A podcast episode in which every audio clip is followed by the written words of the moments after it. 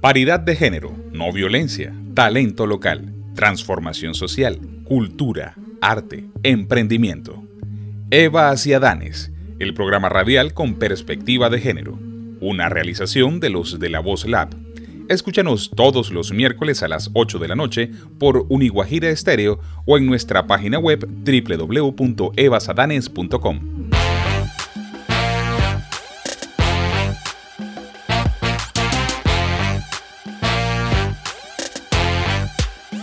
Aquí inicia Evas y Adanes, el programa radial con perspectiva de género, académica y social, realizado desde distintas partes del mundo para la península de La Guajira. Las violencias simbólicas se esconden entre las costumbres aprobadas por la cultura, por lo que es hora de comenzar a desmitificar imaginarios sociales que aprueben y arraigan violencias basadas en género. Los chistes sexistas y racistas pasan a ser violencia y no deben generar el aplauso de nadie, porque esto significa apoyar la vulneración de los derechos de las personas, especialmente las mujeres. Hacemos un llamado a la sororidad desde Evas y Adanes para movilizar a cambiar las historias machistas por nuevas realidades dignas y reivindicadoras de las mujeres. Desde el amor y la contundencia seguiremos en la causa por una vida libre de violencias, en equidad e igualdad de géneros. Mal. No, no, no me toques, no me toques mal. Reciban todos y todas un cordial saludo. A partir de este momento, usted está en sintonía de Evas y Adanes, programa radial. Un programa que se realiza desde distintas partes de Colombia y el mundo para La Guajira. Les acompañamos en esta emisión Angie Rosero desde España, Fabrina Costa desde Bogotá, Clara Romero desde Riohacha y quienes les hablamos Alejandro de la Hoz y Ana Teresa Puente. Seguimos en este ejercicio radial semanal en el que buscamos reflexionar sobre temas de actualidad con perspectiva de género, destacar las cosas buenas que pasan en nuestro territorio y seguir tejiendo esperanzas para la Guajira desde una perspectiva global. Les saludamos desde el calor de nuestras casas en medio de este aislamiento físico pero no social, haciendo diferentes actividades que nos permiten crecer y tejer lazos empáticos en la cuarentena. Iniciamos el programa escuchando No me toques mal, de La muchacha y la otra, una canción que Isabel Ramírez, artista manizaleña, tenía guardada hace varios meses y que encaja perfecto para esta ocasión. Todo un himno feminista que apoya la autonomía de la mujer sobre su cuerpo. Quítame esa mirada y de cerdo sediento tras mis espaldas que cuando me canso del mundo no quiero saberte, queriéndome comer, queriéndome comer, queriéndome comer, queriendo y no, no me toques más. Usted está en sintonía de Evas y Adanes, un programa radial con perspectiva de género toques más. No, no, no me toques, no me toques más.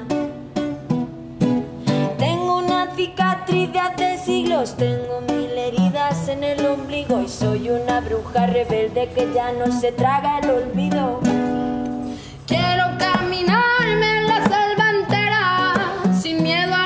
Oscuridad, devorarme tus carreteras, juntar en mi grito el grito de mis muertas para tumbarte la guerra y no, no, no me toques mal.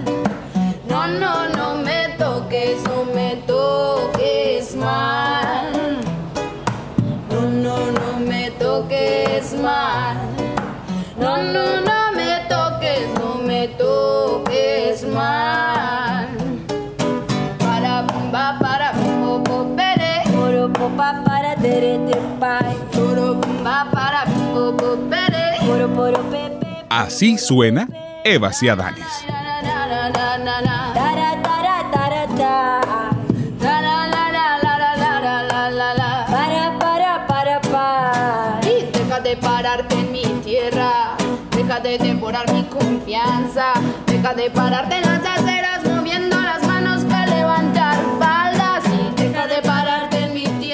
Y a propósito de la autonomía sobre nuestros cuerpos y el derecho a una vida libre de violencias, este 25 de mayo conmemoramos el Día por la Dignidad de las Víctimas de Violencia Sexual.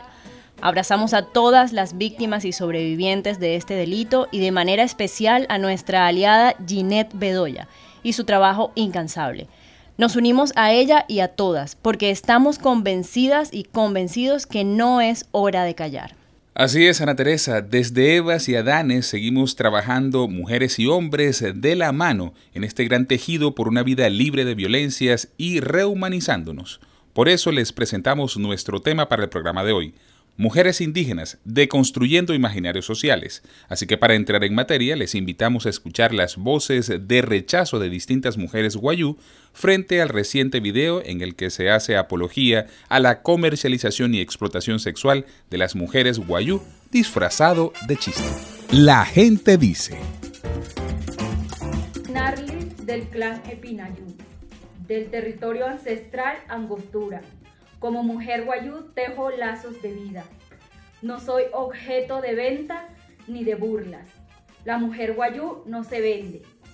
Soy Texeira Aguilar, orgullosa mujer guayú.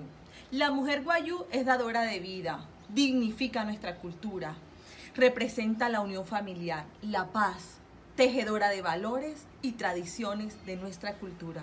La mujer guayú no se vende. Soy Delia Bolaño, escritora, poeta, gestora cultural y maestra del departamento de La Guajira. Una mujer guayú, tejedora de vida, de paz, que construye hilos de esperanza para un pueblo que ha demostrado que sus mujeres somos guerreras. Mi nombre es Ismenia Iguarán Cohen, guayú de Leiruku Jayariyu. Soy miembro activo del proceso organizativo Zona Norte Extrema de la Alta Guajira consejera territorial del el Corregimiento de Puerto López. Hoy en nombre de todas las mujeres guayú levanto mi voz, porque nosotras cumplimos un rol muy importante dentro de nuestras comunidades. Somos fecundidad y autoridad espiritual. Por eso no podemos seguir siendo objeto de burla por parte de los medios de comunicación. A nosotras no se nos puede llamar chinita, porque nosotras somos guayú, y a las guayú no se vende, las guayú se respetan. Mi nombre es Siruma Morales, soy guayú de Pieyú de la Alta Guajira. A nombre de mi familia y de todas las mujeres de Puerto Estrella, rechazamos todo tipo de violencia, racismo y señalaciones que se les quiera hacer a la mujer de la cultura y a todas las mujeres indígenas de Colombia y del mundo. Ya basta que nos sigan teniendo como un objeto del cual se puedan divertir y al cual puedan señalar. La mujer ha sido aportadora de grandes avances sociales a través de la historia. Les habla Orsinia Polanco.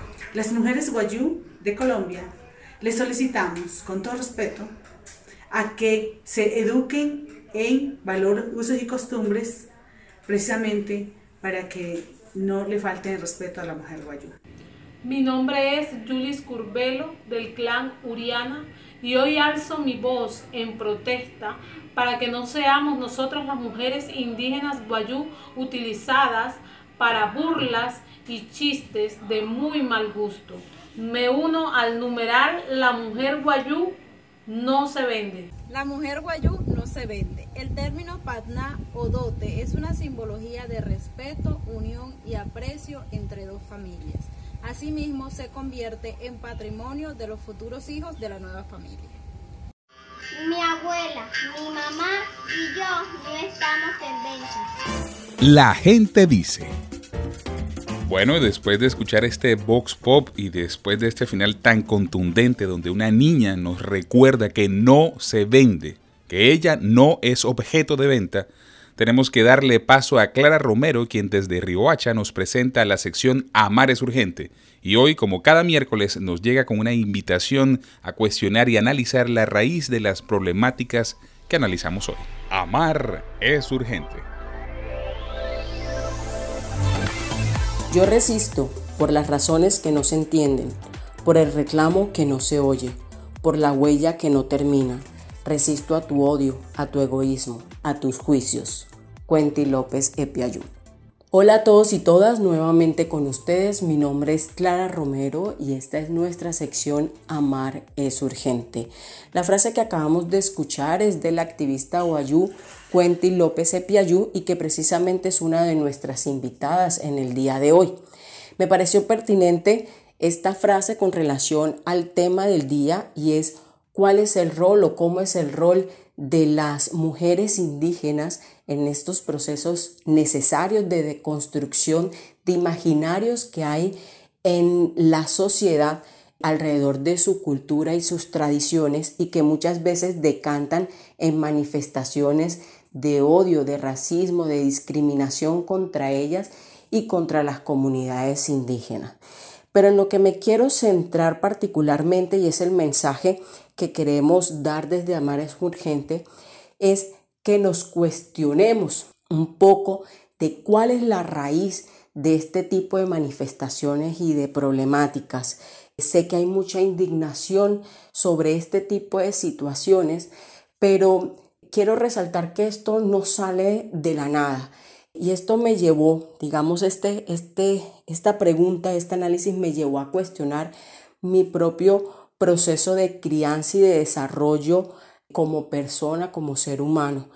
Hoy tengo una profunda admiración por parte de las comunidades indígenas y todo el aporte y la riqueza cultural que tienen y la identidad que le aportan y que le generan al territorio. Pero si me pregunto desde cuándo sale esto y desde cuándo nació esta admiración, debo decirlo que fue cuando salí de la Guajira. Cuando salí de la Guajira fue que pude valorar más este territorio, que pude conocerlo más, que pude conocer esa riqueza cultural. Y es la reflexión que quiero dejar. Creo que la educación en la Guajira le hacen falta bases de identidad. Debemos incorporar en la educación guajira, y no solo guajira, sino de todo el territorio nacional, bases de identidad que nos ayuden a formarnos en la diversidad y a respetarla, porque solo así será que podamos realmente romper con estos ciclos de violencia y de manifestaciones de odio que generamos entre unos y otros. Y aquí quiero resaltar una frase de Nelson Mandela que dice, nadie nace odiando a otra persona por el color de su piel o su origen o su religión. La gente tiene que aprender a odiar y si ellos pueden aprender a odiar, también se les puede enseñar a amar. El amor llega más naturalmente al corazón humano que su contrario. Entonces, este es el mensaje que queremos dar en la educación está la respuesta y en el amor está la respuesta para realmente lograr cambios significativos en este proceso. Muchísimas gracias y nos escuchamos la próxima semana. Amar es urgente. Que rompamos ciclos de violencia y que sigamos desde la pedagogía y el amor generando cambios significativos. Gracias Clara por ese mensaje. Aquí estaremos dispuestos y dispuestas para escuchar y replicar tus aportes la próxima semana. Nosotros seguimos aquí en nuestro programa radial continuamos ahora con la cápsula informativa que nos comparte nuestra compañera Angie Rosero desde España. Cápsula informativa.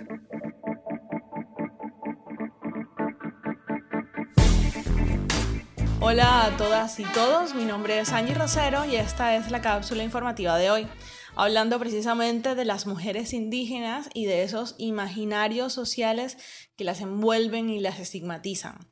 Pese a que estamos en el siglo XXI, los estereotipos sociales hacia diversos colectivos como el de LGBTIQ, las mujeres indígenas, que son las que nos atañen el día de hoy, no cesan y en mi opinión personal considero que es así debido a la gran problemática que se arraiga en la cultura y en la educación, ya que este último no ha cambiado su modelo desde hace siglos y créanlo o no, los tiempos cambian. Es por eso que el día de hoy me gustaría hablar de cómo se ve este tema desde diversos organismos internacionales, porque a nivel local yo creo que muchos entendemos lo que pasa. Y si algunos no comprenden del todo aún este tema, esperamos que el día de hoy podamos dar un poco de luz acerca de ello en nuestro programa. A nivel del continente, la Organización de los Estados Americanos y su Comisión Interamericana de Derechos Humanos explica en uno de sus informes que precisamente las mujeres indígenas suelen enfrentar muchas formas diversas y sucesivas de discriminación histórica que se combinan y se superponen exponiéndolas a violaciones de derechos humanos en todos los aspectos de su vida cotidiana, desde sus derechos civiles y políticos, sus derechos para acceder a la justicia, hasta sus derechos económicos, culturales y sociales, y efectivamente el derecho a vivir sin violencia. Todos estos obstáculos que viven las mujeres indígenas se enfrentan, por ejemplo, a esas pocas oportunidades para acceder al mercado laboral, la dificultad geográfica y económica de estas partes tan singulares de tener acceso a servicios de salud y educación de forma muy limitada, programas y servicios sociales también muy limitados, tasas elevadas de analfabetismo y también escasa participación en procesos políticos y muchísima marginación social. La exclusión política y social y económica de las mujeres indígenas constituye una situación que es de permanente discriminación estructural y entonces las vuelven particularmente susceptibles a diversos actos de violencia. Yo creo que eso es muy importante tenerlo en cuenta. Sin embargo, esto no es que es algo nuevo para nadie. La violencia, la discriminación y todo este tipo de situaciones en contra de las comunidades indígenas y especialmente las mujeres es algo que está tan arraigado que se ve como normal y termina entonces siendo la propia ciudadanía la que no propicia un cambio, porque esto no quita que hayan iniciativas sociales de la sociedad civil que trabajan por una transformación desde la pedagogía social, tal y como lo hacemos, por ejemplo, aquí desde el equipo de Bajiadanes. Este informe de la OEA pretendía orientar precisamente a los estados para que formularan y aplicaran medidas que se orientaran a, garantizar los derechos humanos de las mujeres. Pero es que Pese a ello, aún hoy estamos escuchando historias de niñas que están siendo casadas en contra de su voluntad a los 12, 13, 14 años o incluso antes de su menarquia. Entonces, ¿qué sería lo que se supone que está haciendo el Estado colombiano para mitigar y prevenir este tipo de situaciones dolorosas, este tipo de situaciones que esconden tanta violencia? La verdad es que bajo la excusa de esta dualidad entre la justicia nacional y la justicia indígena, se hacen los de los oídos sordos y así ni oyen, ni ven, ni entienden. Pero porque, no porque tampoco se paran a escuchar, a observar, a comprender de manera holística cuál es esa situación de discriminación estructural y de violencia en la que viven las mujeres indígenas, no solo las guayú, sino también muchísimas otras etnias que hay en el país, incluso en el continente, que hay que tener en cuenta una cosa, es que somos tan ricamente pluriétnicos y pluriculturales que deberíamos sentirnos orgullosos de todo esto. Yo a veces creo que uno al estar rodeado de, este tipo de ambiente en La Guajira a lo mejor no se da cuenta. Cuando uno sale, uno entiende cuál es toda esa riqueza cultural plurifacética que tenemos en nuestro departamento y en nuestro país. Y uno aprende a quererlo y amarlo muchísimo más, con muchísimo más orgullo. Pero hay que tener en cuenta una cosa, estés aquí o allá o en cualquier lugar del mundo, las mujeres indígenas tienen los mismos derechos que todos y todas. Pero me gustaría enfatizar en uno que destaca fervientemente el Instituto Interamericano de Derechos Humanos y es el principio de igualdad y no discriminación. Y precisamente yo considero que esto empieza desde el núcleo de la sociedad, desde la familia. Los padres están haciendo algo para dar una buena educación a sus hijos y aclaro, una buena educación no es llevarlos a estudiar a los colegios más caros de la ciudad. Es instruir en el ejemplo, con valores, principios de igualdad y respeto. La diversidad es bella y debemos apreciarla, es hora de hacer la tarea. Realizar un proceso de pensamiento crítico, de introspección, de ver qué estamos haciendo desde nuestra individualidad para conseguir justamente que este principio de igualdad y no discriminación se cumpla. Y esa es la reflexión que les quiero dejar el día de hoy. Mi nombre es Angie Rosero y desde la ciudad de Barcelona, como cada semana, les mando un fuerte abrazo. Pensemos un poco en todo esto. Nos escuchamos en el próximo programa. Chao, chao. Cápsula informativa.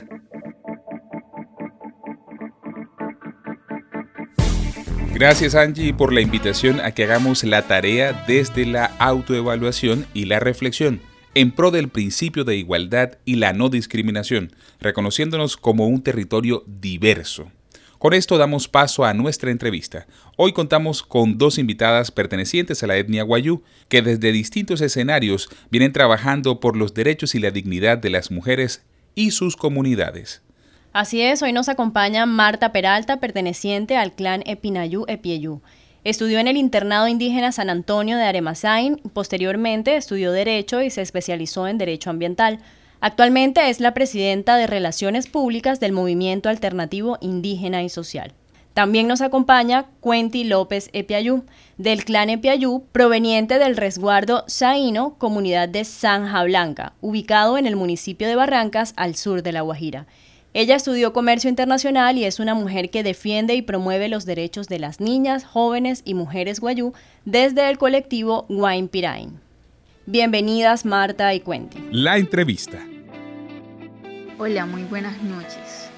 Eh, gracias por la invitación. Quiero en principio enviar saludos a los realizadores del programa, Fabrina, Angie, a Clara, Ana Teresa y Alejandro. Gracias por, por esta invitación, gracias por estar en la tarea constante de estar visibilizando distintas problemáticas de nuestra región y, y del país. El comunicado del Consejo Superior de Palabreros frente al reciente video en el que se le hace apología a la comercialización y explotación sexual de las mujeres guayú disfrazado de chiste expresa. Sepan de una vez por todas que nuestras mujeres guayú no son de comercio ni están al doquier ni al servicio de quienes desean saciar sus apetitos y morbos sexuales. Asimismo, hemos escuchado declaraciones de distintas mujeres conocedoras de los usos y costumbres guayú alrededor de este tema.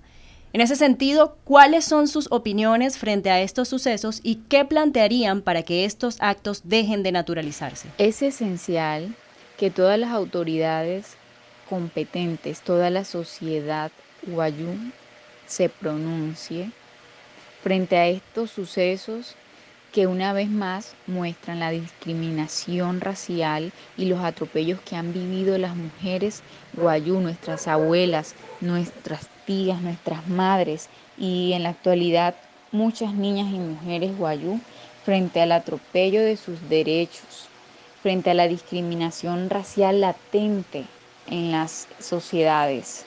Siento que el trabajo es arduo frente a primero reconocer que existen violencias directas hacia la población guayú, principalmente hacia las mujeres y que esto debe atacarse primero con el reconocimiento de esas violencias porque muchas veces al no reconocer o al haber un desconocimiento frente a la violencia muchas veces se asume como no violencia.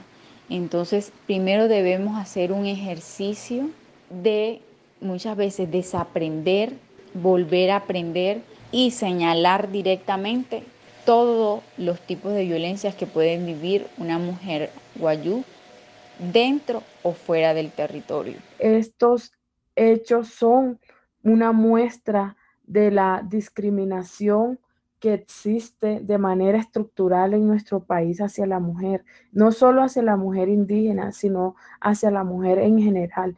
Estas situaciones deben replantearse en nuestra región y no seguirse viendo como formas naturales de tratar a quienes somos diferentes. El desconocimiento de la cultura de los que nos rodean no puede ser excusa para entrar a discriminar, para entrar a conductas de racismo hacia, hacia los demás, hacia el pueblo guayú, hacia las niñas guayú, hacia las mujeres guayú.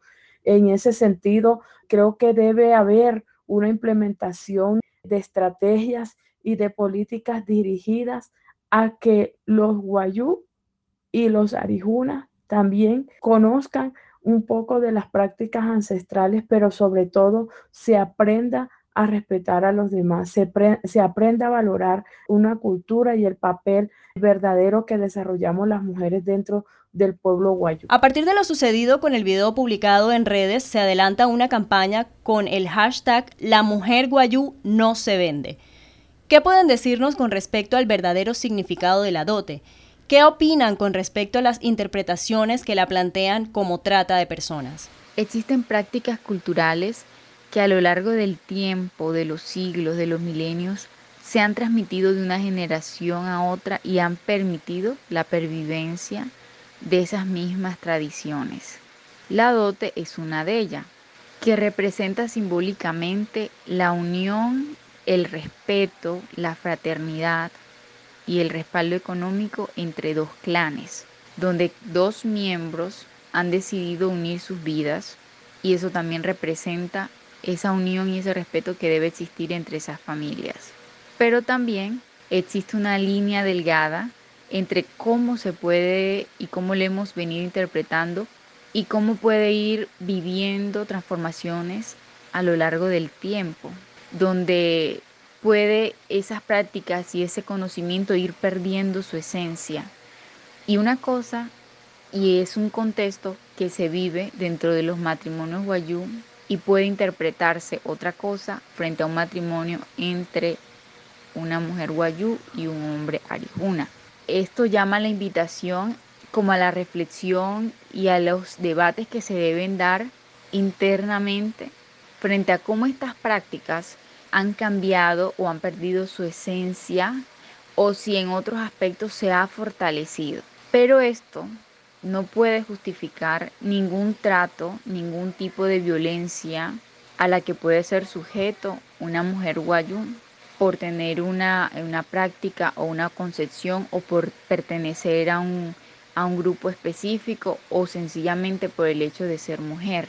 Esto nos va a traer siempre a esa interrogante de frente a cómo nosotros vamos asimilando las situaciones de la vida, cuál se convierte en una respuesta. La dote o pagna, como la conocemos en nuestra lengua ancestral, y lo expreso con conocimiento de, de causa, con sentido, de pertenencia, identidad. Yo soy hija de, de, una mujer por la cual mi padre entregó dote a mis familiares y a mis tíos, pero siempre entendiéndola como parte de nuestro legado cultural, de nuestra cosmovisión como pueblo. Es un símbolo, es la representación de la materialización del, matrimonio guayú. Es como en todas las culturas hay símbolos de representaciones pero no son compraventas o no son transacciones dirigidas a, la trata de personas ni dirigidas a comprar y vender eh, mujeres como si fuéramos animales, ¿sí? Son un símbolo de respeto, son un símbolo de, de reconocimiento a la formación, a la preparación de la mujer guayú como tal, es un símbolo dirigido a cuidarla, ¿sí? A preservarla, a respetarla, tanto a ella como a sus familiares, de manera que es una figura y una, eh, un principio de nuestros usos y costumbres que no se puede entrar a satanizar ni tampoco se puede entrar a tergiversar. Las culturas tienen que transformar, pero dirigido al fortalecimiento de las mismas y no a cambiar o a, erradicar usos y costumbres que por unos pocos o por el desconocimiento de algunos guayús también y de algunos arijunas que no están comprendiendo el verdadero sentido y espíritu de nuestras prácticas ancestrales. Dado que se han podido visibilizar estas problemáticas en cada uno de los medios de comunicación, consideramos que esta es una oportunidad para deconstruir imaginarios, no solo con alijunas, sino también al interior de las comunidades, acerca del verdadero valor de las mujeres y niñas guayú y su papel dentro de la etnia. ¿Cómo trascender de la queja a la acción? Trascender de la queja a la acción es un reto. Es un reto porque uno en medio de la, de la indignación, de las injusticias y de la cantidad de problemas que vive nuestra población guayú, nuestras comunidades, es una cantidad de situaciones que a veces uno no sabe por dónde abordarlas, porque son tantas y siguen apareciendo situaciones que nos siguen golpeando y maltratando. Y también se viven luchas internas que nos invitan siempre a, a seguir la lucha, a continuar, porque debe haber un reconocimiento de la voz de las niñas, de las mujeres dentro de los territorios, fuera de ellas. Entonces es importante también reflexionar frente al papel que viene desempeñando la mujer, cuál debe ser ese horizonte.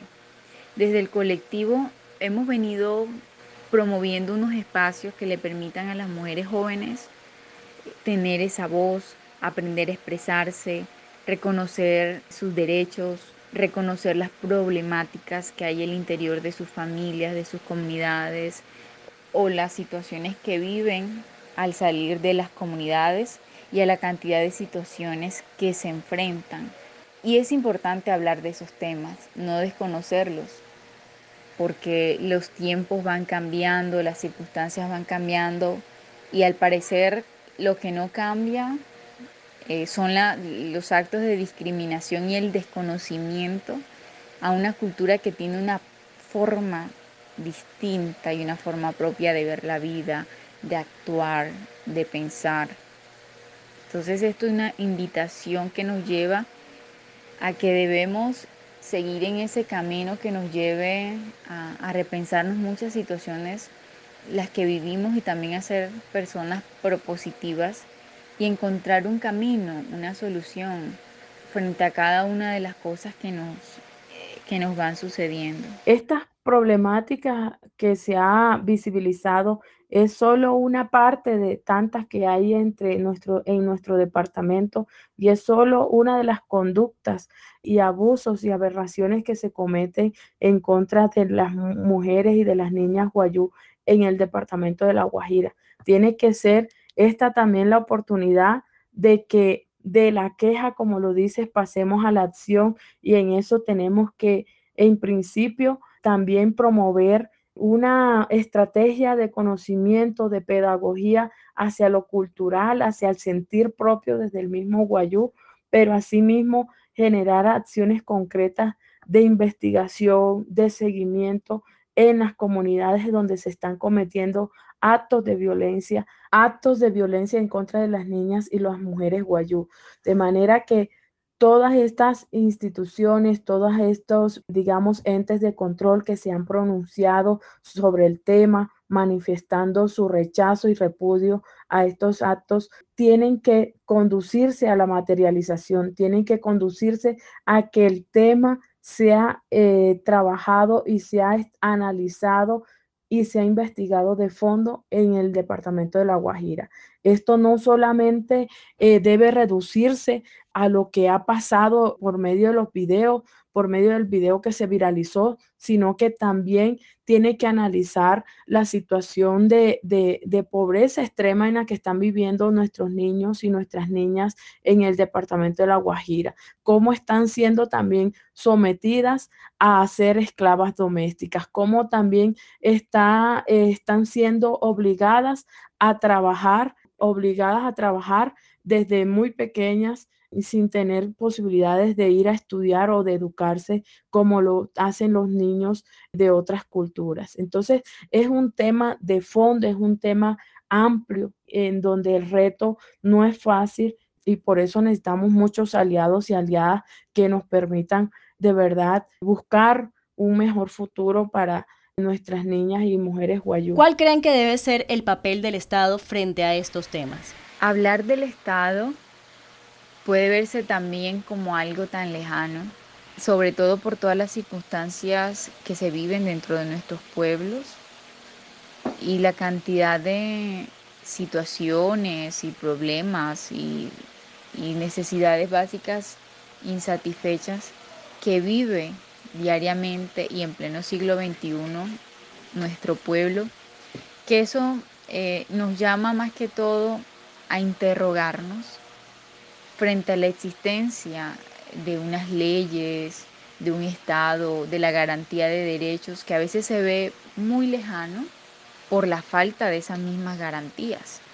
Entonces el papel del Estado debería ser como adentrarse más en las comunidades, en las políticas, en los programas que cada día van implementando en las comunidades, que debe verse con, desde un enfoque de género, un enfoque diferencial, un enfoque intercultural que nos lleve a entendernos y encontrar un diálogo entre las comunidades y que no sea el común denominador siempre el choque y vernos como el antidesarrollo, el antiprogreso, porque no se, ha, no se ha encontrado ese camino que nos lleve a encontrar ese punto y esa línea tan delgada y pequeña que, hay entre el entendimiento y el respeto y el desconocimiento de la autonomía y de los derechos.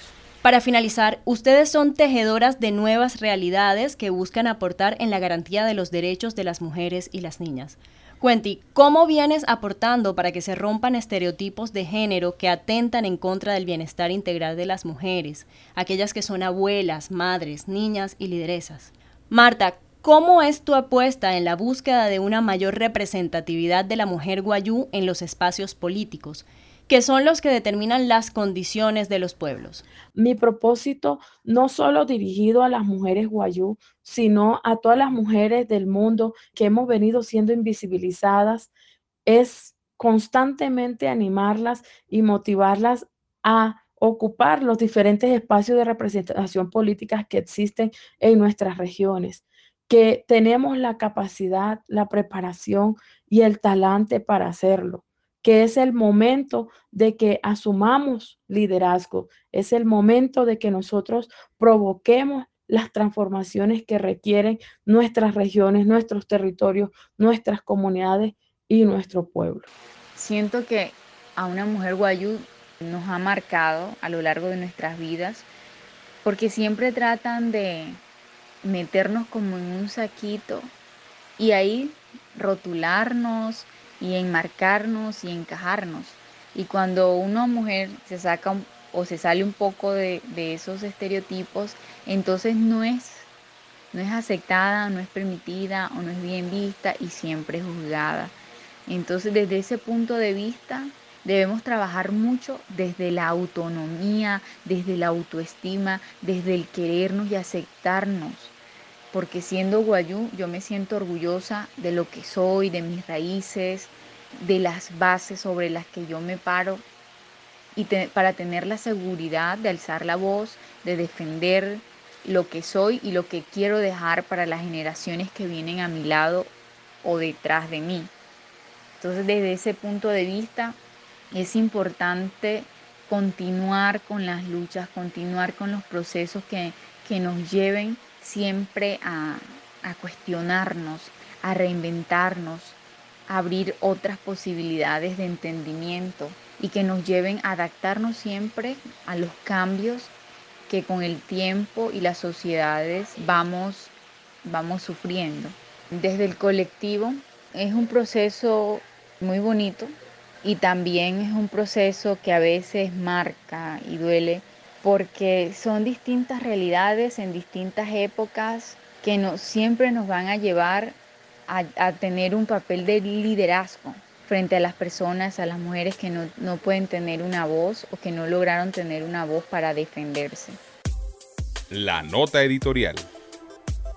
Hola a todos y todas, soy Fabrina Costa y este editorial lo hago con el corazón arrugado.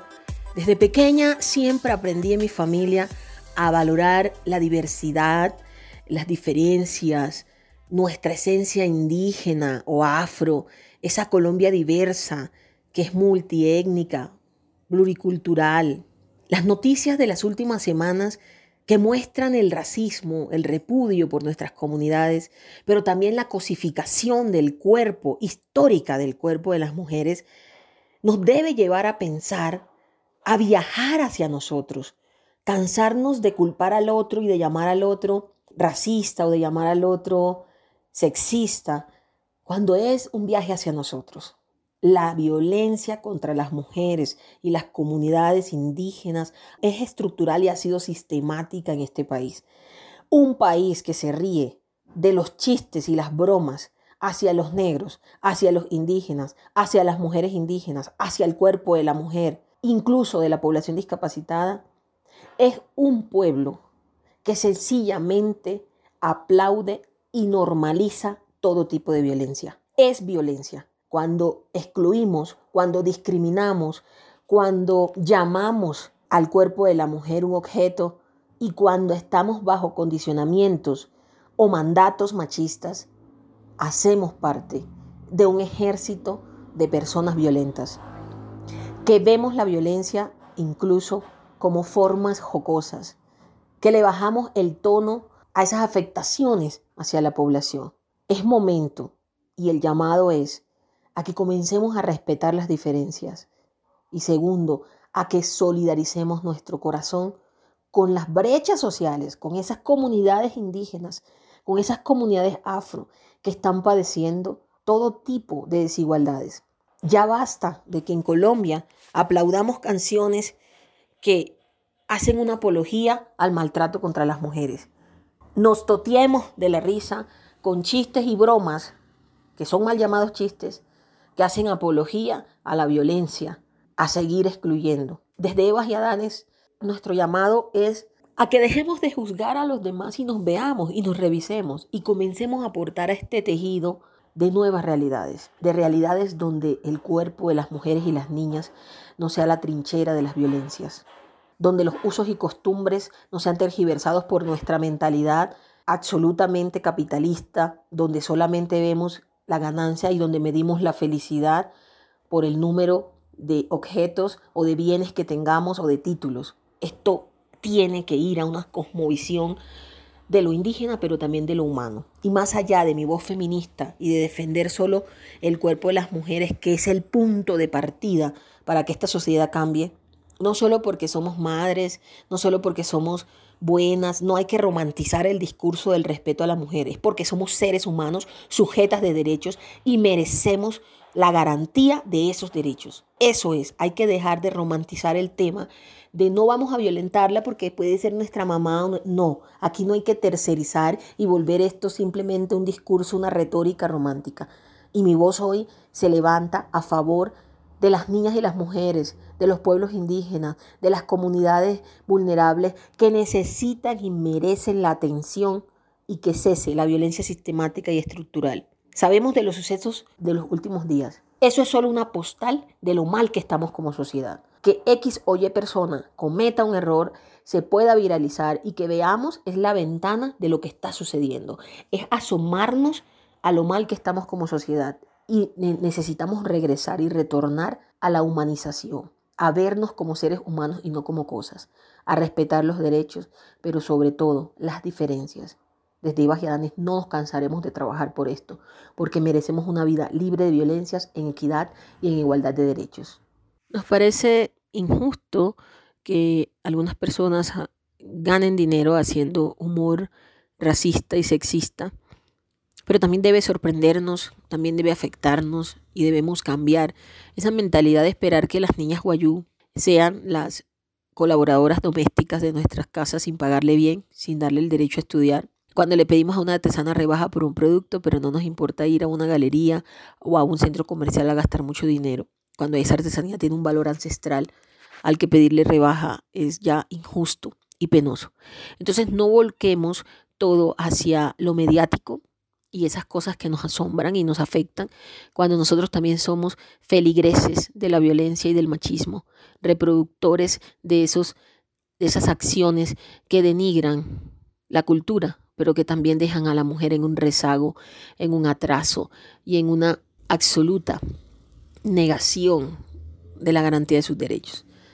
Dimensionemos cada cosa que hacemos, porque no solo el otro es quien comete atropellos, nosotros desde esas microviolencias y violencias simbólicas también dañamos y mucho. Saludos. Conéctate con nosotros. Participa de nuestro tema del día a través de las redes sociales. Síguenos en Instagram y Twitter como arroba evasiadanes y en Facebook como Evas Adanes. Gracias Fabrina por la nota editorial. Que cese la violencia sistemática y estructural y podamos vernos unos a otros como seres humanos y no como cosas. Un saludo con el calor del Caribe desde la distancia. En mis ojos cabe todo el dolor del mundo. En mi vientre cabe todo el amor del mundo de mis pechos beben todos los niños del mundo, todo el temor del mundo en mis manos cabe. Despedimos el programa de hoy con la canción Lo Innombrable. Una canción para reconocernos como mujeres que paren, amamantan, sufren, disfrutan y sienten placer Esta es una canción de Marta Gómez con la gran Raquel Riva Rossi, Lola Vendetta, y el apoyo y asocio de Oxfam Intermom. Me encanta esta canción completa, desde el inicio hasta su cierre. Al final dice, mi cuerpo es mi casa, yo no soy mitad de nada, yo soy naranja completa. Y escuchando a esta mujer que es naranja completa, les decimos que agradecemos al equipo de Evas y Adanes Programa Radial, a Angie Rosero, a Fabrina Acosta, a Clara Romero. Nos despedimos por hoy quienes les hablamos, Alejandro de la Hoz y Ana Teresa Puente. Nos escuchamos el próximo miércoles. Los tantos anhelos, el calor del fuego, la sal y el deseo, la miel en los dedos, aquello innombrable voz toca.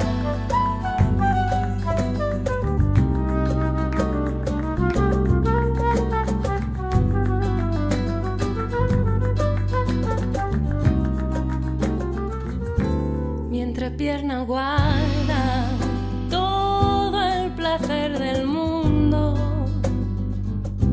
y entre abrazos ahogo y a los llantos profundos no hay temor ni rabia, solo instantes confusos. Usted está en sintonía de Evas y Adanes, un programa radial con perspectiva de género.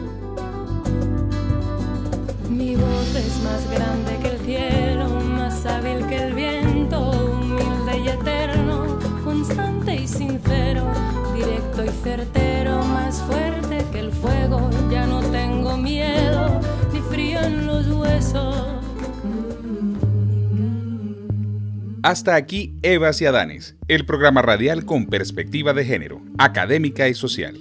Una realización de los de la Voz Lab. Nos escuchamos en una próxima emisión.